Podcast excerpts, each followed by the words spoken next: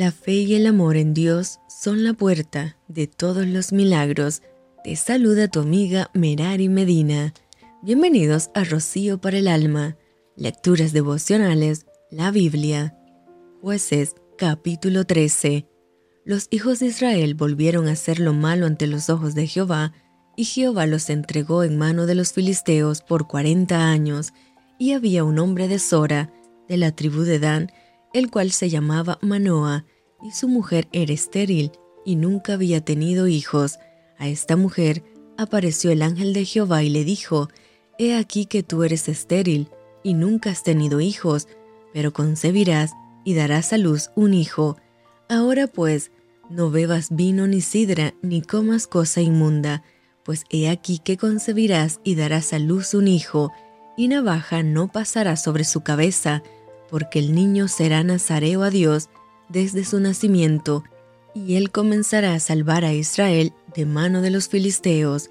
Y la mujer vino y se lo contó a su marido, diciendo, Un varón de Dios vino a mí, cuyo aspecto era como el aspecto de un ángel de Dios, temible en gran manera, y no le pregunté de dónde ni quién era, ni tampoco él me dijo su nombre, y me dijo, He aquí que tú concebirás y darás a luz un hijo, por tanto ahora no bebas vino ni sidra, ni comas cosa inmunda, porque este niño será nazareo a Dios desde su nacimiento hasta el día de su muerte.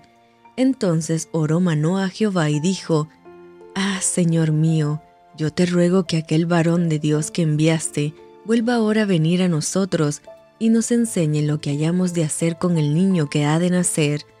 Y Dios oyó la voz de Manoah, y el ángel de Dios volvió otra vez a la mujer, estando ella en el campo, mas su marido Manoah no estaba con ella.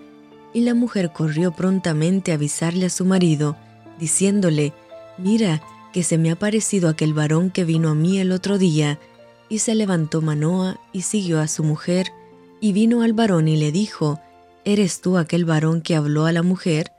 Y él dijo, Yo soy.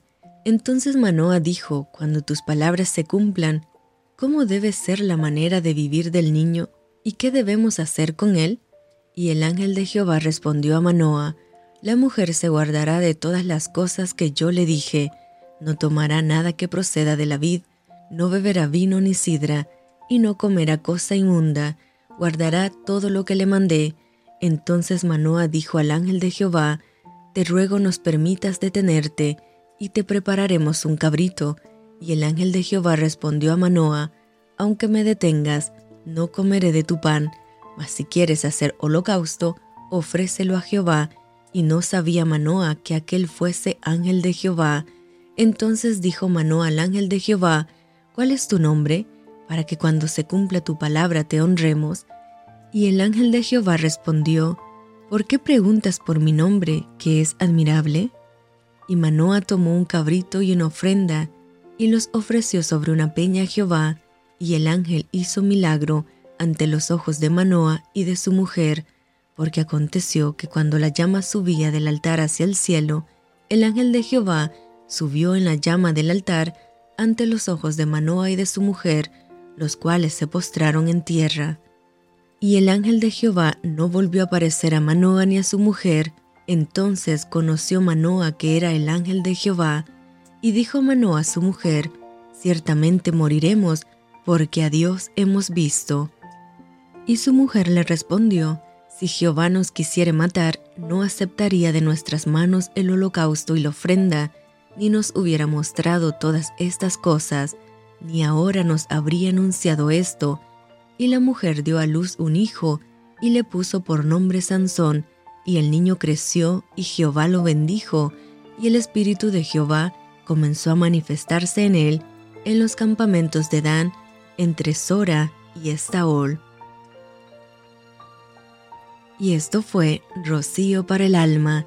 Te envío con mucho cariño, fuertes abrazos tototes y lluvia de bendiciones.